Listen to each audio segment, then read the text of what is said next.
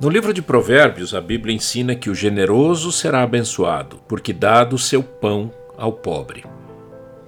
Em tempos de dificuldades generalizadas, como é o tempo em que vivemos, o lema é a ajuda ao próximo. Todos sofrem? Então sejamos generosos com os que sofrem mais. O pobre é sempre aquele que tem falta de quase tudo e, e, e que geralmente tem limitações imensas para sair da pobreza.